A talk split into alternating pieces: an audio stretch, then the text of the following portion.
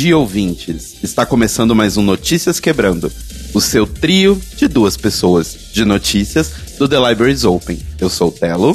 Eu sou o Rodrigo. E talvez vocês achem estranho o fato de só termos nós dois aqui e eu estar fazendo essa apresentação, mas é que agora no Notícias Quebrando a gente vai fazer um esqueminha um pouquinho diferente. Como o Cairo está lá do outro lado do Atlântico e nós temos algumas mudanças e coisas que vão acontecer na nossa vida, talvez vocês percebam que a gente vai fazer pequenos rodízios aqui no Notícias Quebrando. Então nem sempre vamos estar os três, mas podem ficar tranquilos, vocês sempre vão ter Notícias Quebrando de vocês.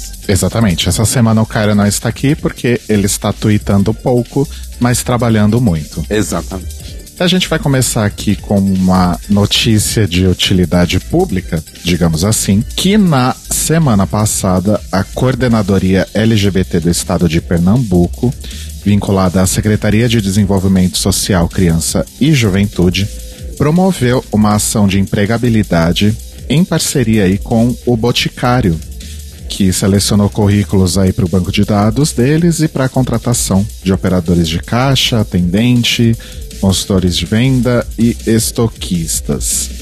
A seleção aconteceu na semana passada e a Polínia Guiar, coordenadora do segmento, declarou que a ação tem como objetivo promover o maior acesso da população LGBT a oportunidades no mercado de trabalho. Na época aí da comemoração do Dia da Visibilidade Lésbica, eles promoveram, junto com a Secretaria de Trabalho, um debate sobre as dificuldades da mulher lésbica no mercado e agora firmaram essa parceria aí com o Boticário. Ela diz, aspas, nós queremos que o segmento LGBT tenha as portas abertas para o emprego.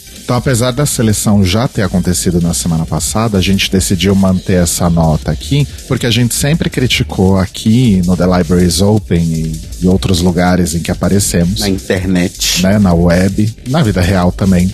As marcas, as empresas, os conglomerados, as corporações que, entre aspas, adotam a causa LGBT, pinta o logotipo com bandeira do arco-íris. Espaço comercial na época da parada.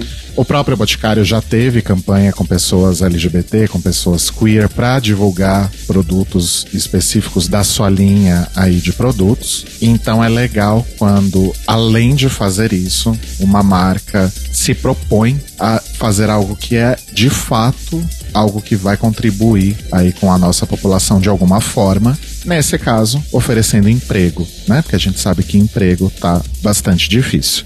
Então a gente quer reconhecer e elogiar aí essa iniciativa do Boticário junto com a coordenadoria LGBT de Pernambuco e vamos ficar atentos aí para se surgirem outras ações semelhantes em outros estados para a gente poder divulgar aqui com um pouco mais de antecedência para quem quiser aí participar e, e, e de repente conseguir uma oportunidade ficar atento aí às informações. Agora a gente vai aqui para o nosso setor de cultura.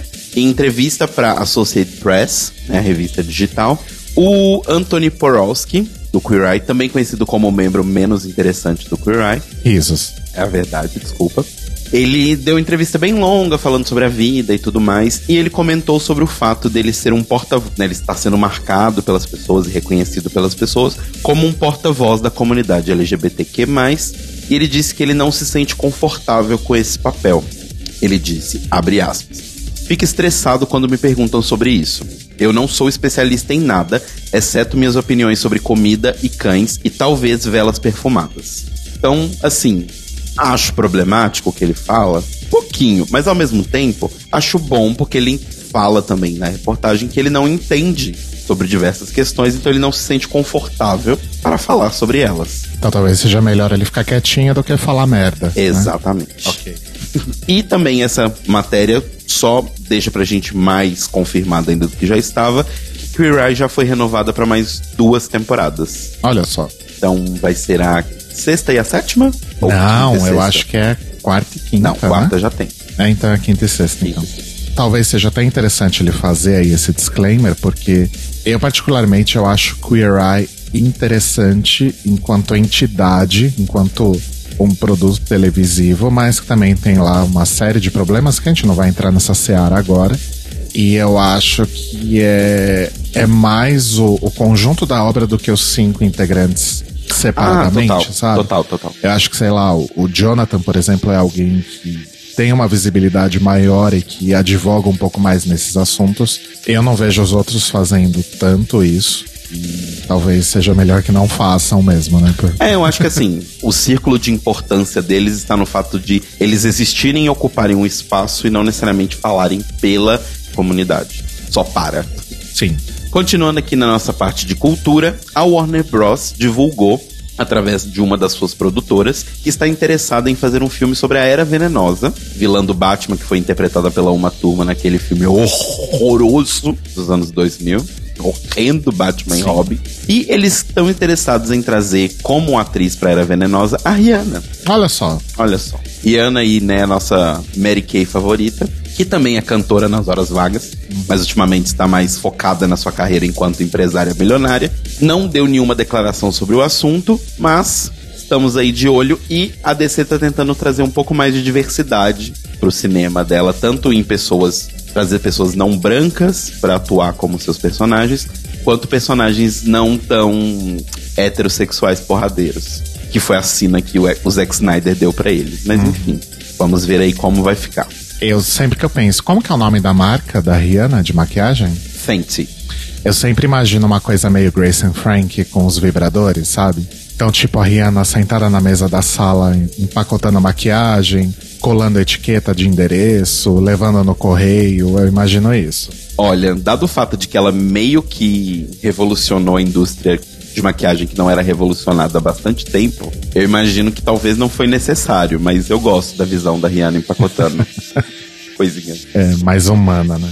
E para terminar esse primeiro bloco, uma dica cultural para quem está em São Paulo é a peça Nhaí, Coisa de Viado, estrelada aí pela nossa maravilhosa Alexia Twister. Transtornada. Transtornada no teatro junto com o Nando Pivoto e o Kaique Scalione, em peça dirigida pelo César Zabel.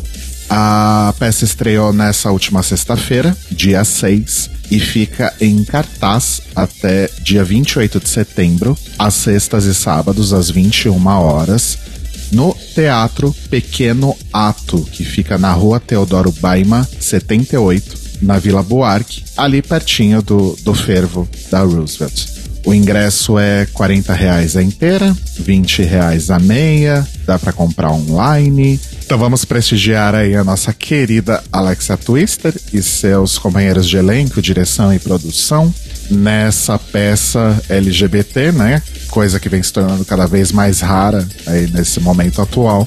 Vamos lá, então, dar um, um biscoitinho para essa galera que se propõe a continuar criando coisas maravilhosas nesse momento tão difícil.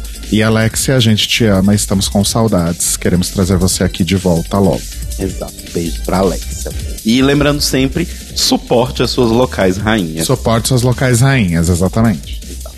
E agora a gente vai para aquela parte do programa que é mais triste, que é o Manicômio Brasil, que é o seu boletim semanal do que está acontecendo nessa bagaça, nesse buraco chamado Brasil. E a primeira notícia é que um dos mais famosos guias gays de turismo do mundo, que é o Gay Cities, colocou o Brasil como país que pessoas LGBTs devem evitar visitar. Um pouco pesado, mas enfim. Eles divulgaram a lista e o Brasil aparece em primeiro lugar por vários motivos, e os motivos principais que eles citam são as questões da quantidade abismal e absurda de assassinatos que acontecem de pessoas LGBTs aqui no Brasil. E eles usam inclusive os dados do grupo gay da Bahia sobre esses crimes. E também, outro motivo principal é a postura do nosso excrementíssimo presidente Jair Bolsonaro sobre a população LGBT e tudo que envolve ela. Além desses motivos, eles citam também a questão do assassinato da Marielle Franco, e que até hoje não temos nenhuma, né, nada solucionado. E também a questão da Amazônia, no fato de que o governo simplesmente parece não querer solucionar nada com relação a isso. Os outros países que estão na lista são, em segundo lugar, o Egito, também por questões de com relação à transfobia e homofobia do governo contra a população. A Tanzânia, mesmo motivo. As Bahamas, também o mesmo motivo. E uma citação que parece às vezes um pouco estranha, mas Amsterdã. Só que aí por uma outra razão que é a razão de questão de quantidade de turistas, porque Amsterdã não é uma cidade gigantesca, né? Padrão São Paulo, padrão Cidade do México, padrão Nova York. É uma cidade de 800 mil habitantes que recebe por ano 18 milhões de turistas. Nossa. Então, sim, 800 mil recebendo 18 milhões. Então é mais uma questão do tipo, não tá dando mais para poder fazer turismo em Amsterdã, porque a cidade está completamente entupida e a gente sabe que isso gera casos de violência, gera casos de roubo e furtos e tudo mais. Então, essas foram as cidades. Sobre essa, essa postagem do Gay Cities, a Câmara de Comércio e Turismo LGBT do Brasil disse em nota que discorda da classificação e disse que, abre aspas, o erro da publicação é usar os problemas citados acima sem analisar países com problemas muito superiores ao nosso país. Pelo erro cometido, nos parece que a publicação analisou as declarações e medidas descabidas do governo federal, que coloca o país na imprensa mundial diariamente, fazendo com que os brasileiros e o mundo tenham vergonha alheia. É, além disso, eles destacam que mesmo que o Ministério do Turismo e a Embratur atualmente tenham abandonado o turismo LGBT, inclusive com o presidente dando aquela declaração ridícula de que o Brasil não pode ser o país do turismo gay, que podem vir fazer sexo com mulheres, mas não sexo gay. Apesar desse tipo de declaração, eles falam sobre a questão do crescimento no turismo brasileiro, da população LGBT, e inclusive o crescimento da nossa parada, que lembrando é a maior parada do mundo. Esse ano, inclusive, 2019, teve 3 milhões de pessoas. Então, que mesmo com essas informações negativas, o Brasil não merece estar na primeira colocação de destino a ser evitado. Até porque a Câmara LGBT, entidades nacionais e internacionais parceiras, associados e empresas comprometidas com a diversidade têm trabalhado incansavelmente para buscar um ambiente mais inclusivo. Então fica aí essa observação. Acho problemático realmente terem colocado o Brasil em primeiro lugar nessa lista, porque assim, temos diversos problemas? Temos. Mas eu acho que num país como o Brasil, que tem tantos problemas de economia e tudo mais, turismo ajuda muito. E ajuda muito a nossa população, principalmente. Porque nós somos pessoas, não, uma, uma comunidade que normalmente é associada a setores que trabalham diretamente com público e atendimento. Então, setor de alimentação, restaurantes, hotéis, setores de festa. Então você colocar o Brasil numa lista assim acaba atrapalhando mais as pessoas que estão tentando fazer um trabalho legal aqui do que ajudando. Aí agora aqui em São Paulo, continuando as pataquadas contra a nossa população, o governador atual do estado de São Paulo, João Dória Júnior, oh. pois é, suspendeu ou em bom português, censurou um material didático que foi distribuído pela APOSP, que foi distribuído para os alunos do oitavo ano do ensino fundamental, porque ele continha um erro, muito entre aspas. O que era esse erro? Existia um texto nessa cartilha que foi distribuída para os alunos da rede pública de educação, onde eram explicadas as diferenças entre sexo biológico, identidade de gênero e orientação sexual. O Dória disse através de seu Twitter, que não concordava com esse tipo de publicação porque ela incentivava a, abre aspas, apologia à ideologia de gênero. Fecha. A deputada Maria Isabel de Azevedo Noronha, conhecida como Bebel, foi contra essa movimentação do governo de São Paulo e disse o seguinte em uma postagem, abre aspas, Caro governador, inaceitável é um LGBT ser morto a cada 20 horas no Brasil. Inaceitável é a desigualdade entre homens e mulheres persistir. Inaceitável é o feminicídio, que no país tem uma taxa 74% superior à média mundial. Discutir a diversidade é preparar gerações para um futuro sem ódio. Depois disso, foi lá, de novo, Jair Bolsonaro, foi no Twitter e falou que achava que era uma, uma movimentação ótima e que ele estava determinando ao MEC que preparasse uma PL que proibia a ideologia de gênero no ensino fundamental. Então, assim, vivemos momentos assustadores. Nossa, tensos. Bem tensos. E sobre a questão também de a ah, ideologia de gênero, ai, pornografia para as nossas crianças, nos traz talvez a, a maior notícia da semana, que foi o prefeito do Rio de Janeiro, Marcelo Crivella, tentando também banir um livro, sim, 2019, sim, baniram livro, da Bienal de Livros do Rio de Janeiro, que aconteceu nessa semana passada, agora. A história toda é o seguinte, vamos resumir para quem quer entender. Estava acontecendo a Bienal E né, a Bienal vende tanto livros quanto quadrinhos. E a Panini, que é a editora oficial da Marvel aqui no Brasil há bastante tempo, publica uma edição que são grandes arcos de histórias da Marvel e da DC, encadernados em formato capa dura. E o arco que tinha sido editado agora é o arco dos Vingadores, chamado A Cruzada das Crianças, que conta sobre a história dos novos Vingadores. Então, só um, um parênteses aí, pelo que eu andei lendo, na verdade, essa. É tipo uma graphic novel, né? É, não é bem uma graphic novel. Na verdade, é assim: eles pegam publicações mensais de quadrinhos que saíram em revistas mensais, juntam em arcos que são importantes, de acordo com a própria Marvel, de acordo com vendas e tudo mais, e lançam como se fosse uma graphic novel separadinha. Entendi. Mas são revistas que saíram mensalmente, inclusive essas da Cruzada das Crianças saíram em, o arco saiu entre 2010 e 2012. É, então, é, era esse meu ponto, porque parece que essa edição nem é nova. É tipo Não. uma coisa que saiu em 2013, sei lá. É, dois, entre 2010 e 2012 que saiu essa história aqui no Brasil. Se eu não me engano, nos Estados Unidos ela começou tipo 2009. Enfim, Marcelo Crivella queria que os livros fossem recolhidos, porque na história, o Hulkling, que é um dos, dos jovens Vingadores, dá um beijo no seu namorado, que é o Icano, que é outro dos jovens Vingadores. E assim, é isso, gente. É um beijo. Para você que ouviu a notícia por aí, do tipo, ah, pornografia, nossas crianças, salve nas crianças. Sim, foi um beijo. Então ele afirmou que isso estava ideologia de gênero e tudo mais, salve nossas criancinhas, que as crianças não podem ser expostas a esse tipo de pornografia e tudo mais. E nessa última quinta-feira, dia 5, foi pedido à Secretaria Municipal de Ordem Pública que fosse a Bienal e recolhesse todos os livros. Detalhes, alguns detalhes interessantes dessa matéria. Essa publicação dessa, dessa, desse formato de graphic novel ele já era um pouco antigo, ele não estava nem em catálogo. O que tinham na Bienal eram alguns pequenos exemplares, tipo, tinham 20 exemplares em uma loja, 10 em outra. Era uma coisa bem esparsa e a maioria deles já estava esgotado quando os funcionários da prefeitura já chegaram lá.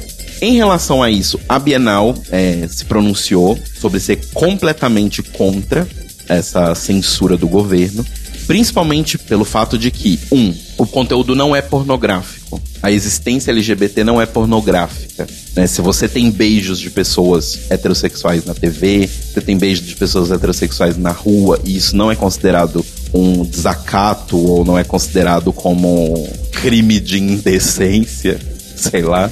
Beijos não são pornografia. Logo, isso não é um material pornográfico.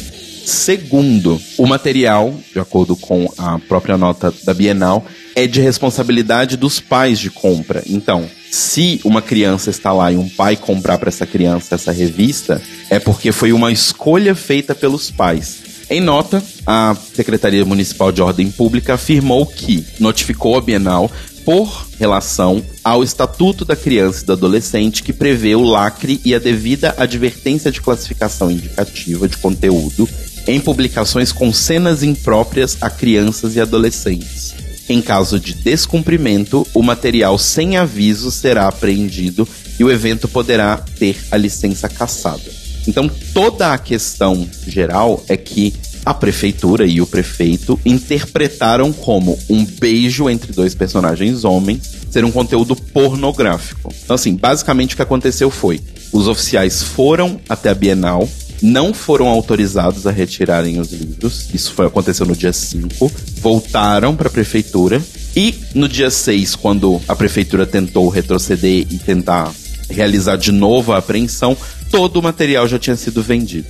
Risos. isso ainda vai ter muita repercussão, a prefeitura ainda não respondeu com relação a isso. Mas assim, o que a Bienal disse, eu acho que é válido. A gente vai deixar aqui os links para vocês lerem. Entrevistas de várias pessoas que estavam na Bienal e procurem na internet autores brasileiros e várias pessoas que estavam lá. E assim, um geral, a maioria das pessoas estão chocadas com isso, pelo ridículo da interpretação, sabe? Porque não é possível uma interpretação dessa foi feita à revelia. Tipo, eles não sabiam, eles eram é, ignorantes. Não, sabe? Isso foi feito pensado.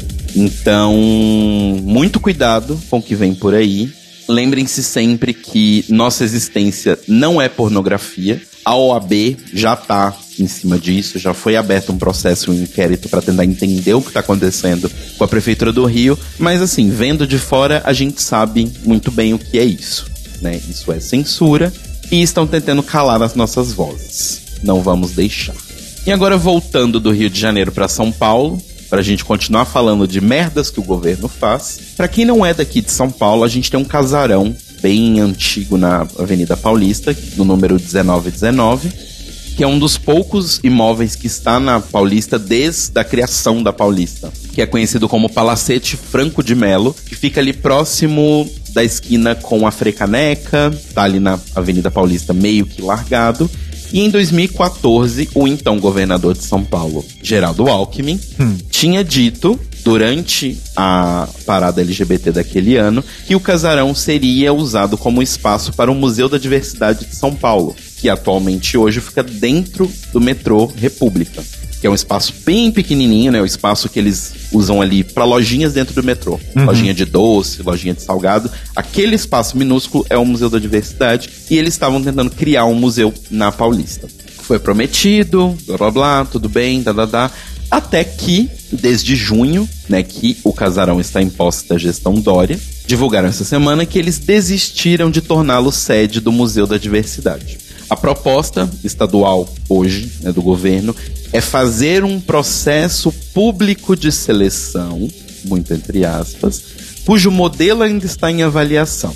O custo da desapropriação do imóvel não foi divulgado, mas o pagamento de precatória, né, de multa precatória para os donos do imóvel já superou os 200 milhões no ano passado. Meu Deus pelo fato do imóvel estar parado, não está rendendo dinheiro nenhum, mas está gastando né, bastante dinheiro. Em agosto, agora desse ano, o secretário de Cultura e Economia Criativa, Sérgio Saleitão, defendeu que o casarão seja concedido à iniciativa privada por 30 anos durante uma reunião do Conselho Gestor de Programa de Parcerias Público-Privadas, ou seja, a gente já tem indícios aí de quem vai ganhar esse processo público de seleção, muito entre aspas. Então, não sabemos ainda o que vai acontecer com o casarão, mas olha só que bacana, a prefeitura e o governo do estado vão promover a partir agora do mês de setembro sessões de projeção mapeada na fachada do casarão que vão durar das 18 horas até a meia-noite. Olha só que legal. É isso, é isso mesmo, gente, vocês estão ouvindo não sabem o que vão fazer com o negócio, estão gastando dinheiro com o negócio. Provavelmente, se a iniciativa privada pegar, ele vai virar um banco. Ou, na pior das hipóteses, ele vai ser derrubado e virar outra torre na Avenida Paulista. Mas enquanto isso, a gente tem projeção mapeada. Olha que bonito, olha que legal. Os outros casarões da Paulista que ainda ficaram de pé viraram bancos, geralmente, né? Não. Tem um que era um McDonald's, mas acho que já fechou. Não, então. É, tem alguns outros casarões na Paulista, só que a maioria deles não é da, dessa formação inicial da Paulista. Hum, ok. Da formação inicial, a gente tem hoje três edifícios, que é o Palacete, uhum. que atualmente está vazio. Temos a Casa das Rosas, ah, que virou um uhum. museu. E temos o Instituto Pasteur, uhum. que eu sinceramente não sei o que acontece dentro do Instituto Pasteur, mas eu imagino que ele ainda seja usado como instituição de pesquisa. Creio que sim. Mas esses são os únicos casarões da formação inicial. A gente tem alguns outros casarões aqui e ali, mas já não são da formação ah, inicial tá. da Paulista. Entendi. Ah, e o Trianon também, que tá ali desde a formação da avenida. Trianon, você diz o parque? O parque. Ah, sim. Mas é isso, gente. O governo não sabe o que fazer e vai te dar projeção mapeada. Então fica feliz, tá? Legal. Bacana. Bacana. Né? Bem bolado. Bem bolado. Pois é, gente, vamos então agora para o Boletim Drag Race, o seu drops de notícias sobre RuPaul's Drag Race e correlatos. E essa semana eu começo contando que a nossa querida Farrah Moon, aquela chorona... A maldição da chorona. a Farrah Moon andou aí desabafando no Twitter sobre um fato, segundo ela, né, que é o seguinte... Ariana Grande teria roubado um look dela. É, é isso, basicamente. Então, na verdade, assim, a culpada não é a Ariana Grande. A culpada, na verdade, seria a Forever 21. por isso que tá esse babado com a Forever 21? Então, As coisas são interligadas? Estão dizendo que as coisas são interligadas. Porque a Ariana Grande está processando a Forever 21 em 10 milhões. Ninguém sabe exatamente ainda o porquê, mas tá rolando esses rumores de que a roupa da Farrah e a roupa da Ariana foram feitas pela Forever 21. Eu acho difícil que a Ariana Grande se incomodasse tanto com o comentário da Farrah a ponto de processar a Forever 21 em 10 milhões, mas enfim. Então, o que a Farrah disse, na verdade, é que a equipe da Ariana teria enviado uma foto do look da Farrah para um estilista para que ele fizesse uma cópia. O look em questão, a Farrah usou no All Stars e o da Ariana foi usado no clipe de Seven Rings. A gente tem uma foto aqui do, do look, a gente vai deixar o link na descrição desse episódio lá no nosso site, thelibrariesopen.com.br, e vocês tirem aí suas próprias conclusões. Mas assim, gente, não é um look tipo Met Gala, não é um look tipo, sei lá, qualquer premiação de tapete vermelho, sabe? É um look de, de show, de palco, de performance. Então eu acho normal que existam similaridades, mas não acho que a Ariana Grande teria que copiar um look para fazer um clipe, sabe? E assim, dada a complexidade. É igual você falou, dada a complexidade do look, é um corset com uma calcinha bonita. Uhum. Então, assim, não é como se fosse, tipo, nossa, a Farrah foi a primeira a usar isso. Uhum. Ela se inspirou em alguém e a Ariana Grande se inspirou nela. Acho feio o fato de não ter sido trazido à tona, se rolou essa inspiração mesmo. Acho feio. Fale as suas fontes. Sim. Divulgue as suas fontes. Mas E a Farrah terminou o, o tweet com aparentemente roubar de artistas queer para ter lucro é algo bom. Então vamos ver o desenrolar e vamos ver também essas conexões aí com esse processo da Forever 21, mas eu acho que não, não, não, não tá necessariamente conectado, não. Enfim. Uma outra notícia que já não é aí tão nova, né? Já tem bastante gente sabendo, tanto que os ingressos já estão começando a esgotar, é que a Work the World Tour volta ao Brasil. Depois de já ter passado por aqui no ano passado, em novembro teremos aí uma nova edição da Work the World Tour em São Paulo e em Porto Alegre. As queens confirmadas até o momento para participar do evento aqui em São Paulo são Evie Oddly, Naomi Smalls, Aquaria, Monet Exchange e Plastic Tiara.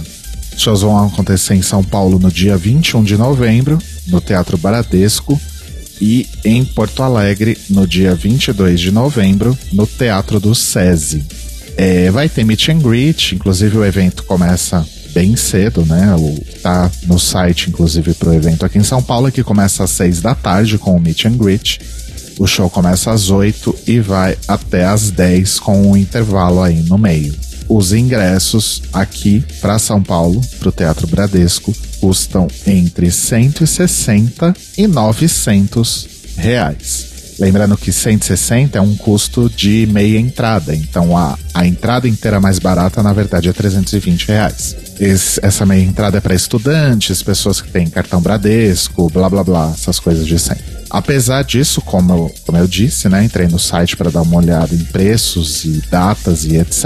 E eu tentei simular uma compra de ingressos ali e parece que em São Paulo já tá quase tudo esgotado. Então, quem for aí depois, manda aí um áudiozinho pra gente. Em novembro a gente lembra vocês disso, de mandar aí um áudiozinho pra gente, contando como foi a Work the World, porque nós, obviamente, não vamos gastar esse dinheiro, a gente nem vai ter esse dinheiro na Pois é. época.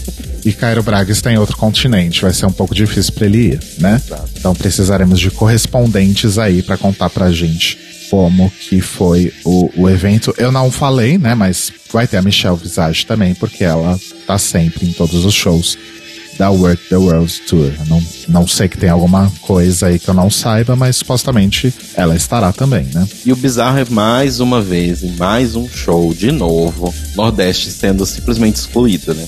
É, enfim, basicamente é sempre São Paulo. Aí às vezes acontece Rio e Porto Alegre. Nesse caso vai acontecer Porto Alegre. Às vezes acontece BH. E aí, às vezes, acontece Centro-Oeste, Nordeste. Centro-Oeste eu acho que é nunca. Ah, Norte e Nordeste até vai. Tem bastante show em Brasília. Mas Brasília não é o Centro-Oeste, Centro-Oeste, né? É, Brasília é um, é um buraco ali, né? Enfim, que construíram. Mas enfim. É, falando aí em RuPaul's Drag Race, foi publicado aí no perfil de Instagram Drag Race Memes. Eu até compartilhei essa informação com os nossos apoiadores lá do nosso grupo de Telegram, que as datas das próximas temporadas de RuPaul's Drag Race já estariam meio que definidas. Então a gente já sabe, já é fato que o RuPaul's Drag Race UK vai começar aí no dia 10 de março. Ô bicha, não faz a louca. A gente mesmo já disse aqui que RuPaul's Drag Race UK vai estrear no dia 3 de outubro deste ano. De volta com vocês no estúdio. E segundo esse perfil, RuPaul's Drag Race All Stars temporada 5 começaria em janeiro de 2020 e RuPaul's Drag Race temporada regular, temporada 12, em maio de 2020. Obviamente é uma fonte que não dá pra botar muita fé. Até fonte Arial 12. A fonte é Drag Race Memes no Instagram.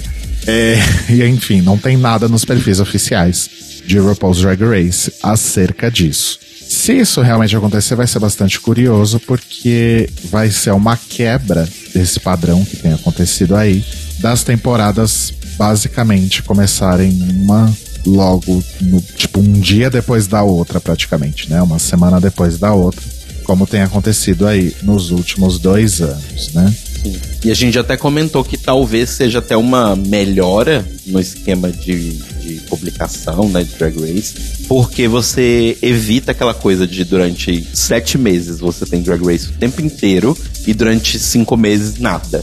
E assim eles teriam um tempo entre as temporadas. Logo, se você tem um tempinho de descanso, você tem temporada o ano inteiro e pessoas ganhando dinheiro e fazendo dinheiro o ano inteiro. Né? Por falar em descanso entre temporadas e etc., tem sido aí muito ventilado, né? A gente já falou sobre a possibilidade de um Drag Race Canada. Já tem até produtoras envolvidas aí, ou broadcasters envolvidas, enfim, não me recordo agora do detalhe, mas a gente já falou sobre isso em algum momento. E na semana passada rolou uma notícia, uma notinha ali, né, no cantinho do jornal, falando que a ITV Studios Australia que é a produtora aí responsável pelo The Voice e pelo I'm a Celebrity, Get Me Out of Here, lá na Austrália, afirmou que já teria conquistado aí os direitos sobre o formato de Drag Race. Isso veio veiculado aí por um site chamado TV Tonight e divulgado pelo The Guardian. Então, não sei até que ponto dá para acreditar nisso, mas parece que boatos sobre um Drag Race Austrália estão cada vez mais se tornando reais. Pode acontecer como aconteceu aqui no Brasil, né? Que a Endemol tem os direitos de produção de Drag Race, mas nada acontece feijoada. Que não tem canal. Já há algum tempo, né? Então talvez demore para acontecer o Drag Race Austrália. E aparentemente não teremos RuPaul na bancada de Drag Race Austrália. Parece que devem aí procurar algum host local para fazer o programa, assim como fizeram em Thailand e devem fazer com Canadá e Brasil. Então vamos aguardar, né? A cada dia sai uma notícia aí de que um país diferente vai ter Drag Race. Então, aparentemente, estaremos mortos muito em breve de tanto fazer podcast. Mas enquanto não estamos mortos de tanto fazer podcast, as notícias de hoje são do Diário de Pernambuco, Observatório G, o Instagram da nossa querida Alexa Twister, o Huffington Post Brasil, a Rede Brasil Atual, o G1, a Isto É Dinheiro, a Veja Brasil, o Exitoína, do UOL e o The Guardian. E o perfil Drag Race Memes do Instagram, isso. Aparentemente também. e o que, que a gente tem de indicações hoje? A minha indicação vai para um álbum que saiu aí no nosso período de férias do Notícias Quebrando, que é o terceiro álbum de estúdio de Willow Smith, a, a grande prodígio aí, filha de Jada e Will Smith, que em 2010, 2011 estourou aí com seu grande hit I Whip My Hair, que nos deu um dos melhores lip syncs de RuPaul's Drag Race, né, o episódio do ônibus, da mãe da da mãe da, da Roxy. episódio do ônibus. A peruca dupla e tudo mais. Ela lançou seu disco novo chamado apenas Willow, que é o nome que ela está usando uh, profissionalmente na sua carreira de cantora. Não, não está usando Willow Smith, está usando só Willow. E é uma coisa muito impressionante o quanto que a voz dessa menina e o quanto que essa menina é boa para um caramba. Tipo, eu não acompanhava a carreira dela, aparentemente, os últimos dois álbuns dela, que é o que é o Art e o The First, que é de, são dos 2015 e 2017. São muito bons, eu ouvi os álbuns, mas aparentemente ela já tinha uma base assim de, de, de seguidores e, e ouvintes boa. E ela lançou esse álbum novo, Willow, que é uma coisa meio. Sei lá, uma coisa meio low-fizinha, assim. E a voz dela é muito gostosinha, ela tá com 18 anos. Fala um outro artista que faça algo parecido. Hum. Solange, talvez? Talvez. Acho que a Solange parece um pouco. Eu acho que a Jessie Wire parece um ah, pouco. Legal. Georgia Smith. Só que eu acho que o da Willow é ainda um pouco mais low-fi, assim. E assim, novo esquema de álbuns, né, do, do, do, do final do, dos anos 10. Álbum de oito músicas, 22 minutos, então uma coisinha rapidinha ali, bem gostosinha, bem tchutchuquinha. E tem uma música com o Jaden, né, irmão da Willow, que é legalzinha, mas talvez para mim não, não é a melhor do disco. Ela é uma coisa um pouco mais eletrônica, eu gosto mais do comecinho do disco, que é uma coisa lo-fi. Então escutem aí, acho que eu vou indicar não só o disco, o Willow, mas escutem a carreira da Willow Smith pós Whip My Hair, porque a gente achou que a menina só sabia fazer música pop para vender, mas não, ela é muito boa. Então escutem aí e deem um biscoito para essa família, que é uma família especial. Arrasou. Inclusive Will Smith como o gênio no live action de Aladdin tava bem maravilhoso. Sim, inclusive. sim. Obviamente, assim, é, eu tenho lembranças emocionais muito fortes com o do Robbie Williams, mas eu acho que ele substituiu bem, deixando o gênio a cara dele. Sim. Ele não tenta imitar o que o Robbie Williams fez, ele fez bem uma coisa dele. Então ficou, ficou legal. Enfim, a gente só não falou da mãe, né? A, ah, porque a, a Jada é maravilhosa. É a mulher mais bonita do mundo, talvez, né? Gente, é. É, sim. Enfim. Eu tenho duas indicações e uma anti-indicação. A primeira indicação, eu nem vou entrar em detalhes, porque eu acho que muita gente já viu. E tá todo mundo falando sobre isso, então eu não vou me estender, não. Mas. Assista Bacurau. quase. É quase isso. Assista Years and Years, caso você ainda não tenha visto. A outra indicação é que dois dos artistas mais maravilhosos aí da nossa nova geração de música brasileira, que são o Felipe Cato e o Johnny Hooker, deram pontapé aí no que eu espero que seja uma turnê muito longa e que os shows aconteçam em São Paulo mais vezes, que é o show Persona, em que o Felipe Cato e o Johnny Hooker cantam alguns de seus maiores sucessos e fazem uma ode aí às maravilhas de ser LGBT, de ser viado, né? Então eles cantam Madonna, eles cantam Maria Bethânia, eles cantam Cher, Cher, Placebo, Alanis Morissette, Marina Lima, Vange Leonel. Então é um show maravilhoso, foi muito incrível. Eu espero que aconteça mais vezes aí em várias cidades para que todo mundo possa apreciar. Então, se você por acaso ficar sabendo aí de show de Felipe Cato e Johnny Hooker na sua cidade, apenas vá, porque você vai se divertir horrores. É um show muito gostoso, muito maravilhoso. E a anti-indicação que eu tenho é Fênix Negra, porque eu falei, ah, já tava falando pro Telo, né? O tema hoje tá quadrinhos, né? A gente não foi ver no cinema, obviamente. E tava todo mundo falando muito mal. E aí eu pensei, gente, é a saga da Fênix Negra, não, não tem como fazer isso ficar ruim. É tipo, pra mim, Rodrigo, é a melhor saga dos X-Men de todos os tempos. E isso porque é, é de 76, né? 76, Sim, 77, por aí. por aí. Enfim, falei, ah, vamos obter aqui, né? E assistir só pra ver qual é, né? Enfim, foram duas horas que eu perdi na minha vida, né? Que eu nunca vou recuperar. Destruíram a minha saga preferida. Então, caso você ainda não tenha visto o Fênix Negra e esteja pensando, ai, tô curioso, por que será que, é que as pessoas estão falando que é tão ruim? É porque é ruim mesmo, gente. Então, assim, não perca, não faça como eu. Não faça, não perca o seu tempo e não faça seu marido perder tempo dele também assistindo isso. É só isso que eu digo. Conseguiram estragar a melhor saga dos X-Men duas vezes, né? Ah, porque já teve também na outra franquia, Teve com a né? Jansen. com a Funk Jansen, enfim. Mas eu acho que foi menos pior que essa. Você acha? Eu acho. Eu acho que essa foi pior. Eu acho que essa foi um pouco menos pior, porque a Sophie Turner é uma atriz muito melhor que a Funk Jansen, mas... Então, é, eu acho que a única coisa realmente que. Ai, nem a Soft Turner vale o filme, desculpa. Não, ela não vale o filme, mas assim... enfim. E o Notícias Quebrando está disponível toda segunda, logo de manhã, no feed, para você poder ouvir aí no seu agregador de podcast preferido, no iTunes, no Spotify. Você pode ouvir também lá no nosso site, thelibrariesopen.com.br, ou ouvir a transmissão pela Rádio Sense em sensecast.org às 8 da manhã, horário de Brasília. E se você quiser reclamar de alguma adaptação horrível que foi feita de alguma coisa que você ama, ou quiser também contar pra gente de alguma censura que tá acontecendo aí, botar a boca no trombone e não deixar que isso aconteça, você pode mandar um e-mail para contato@thelibrariesopen.com.br ou entrar no nosso querido e lindo site feito por Leite Cruz e Cairo Braga, thelibrariesopen.com.br e deixar o seu comentário no post deste episódio. Lembrando que no Twitter e no Instagram nós somos o Tlio Podcast, T-L-I-O Podcast, e que somos um site movido a financiamento coletivo. Então, se você quiser ajudar a gente a crescer e deixar o nosso site sempre lindo, a gente sempre lindo, ajudar né, as coisas a andarem para frente, não para trás, você pode entrar lá em apoia.se barra The Libraries Open. crescer e reproduzir, né? Porque algumas das metas do, da nossa campanha inclui programas novos, né?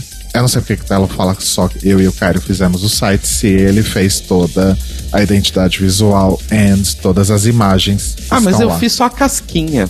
Vocês fizeram uma parte de programação, o coding.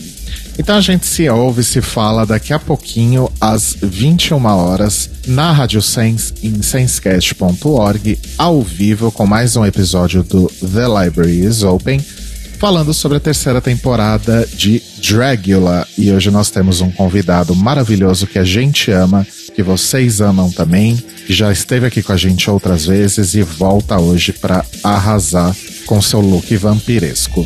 Exato. E também teremos a volta de nossa navegadora, Caio Braga. Exatamente. Então, beijos, mores, bom trabalho e boa segunda. Beijos, mores. Boa se... Como é que o cara fala? Boa se... Beijo na bunda e. Não. Beijo na bunda e até mais tarde na segunda, sei lá. Enfim, beijos pra vocês, beijo pra Cairo Braga também. Mua!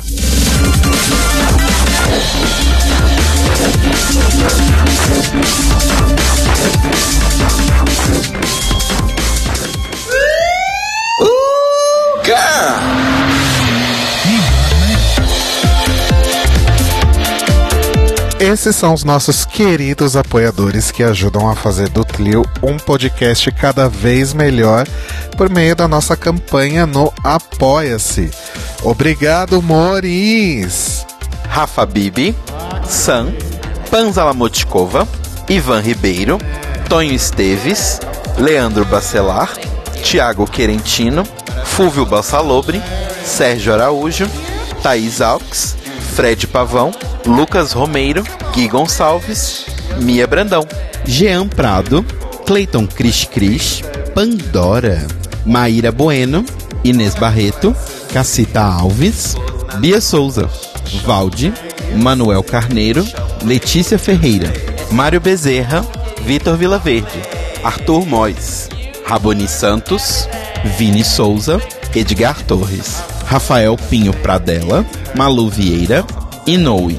E se você quer ouvir o seu nome no final de todos os nossos episódios, vai lá em apoia.se barra The Open. Veja nossas metas, conheça as nossas recompensas e se torne um apoiador do The Libraries Open. Crrr.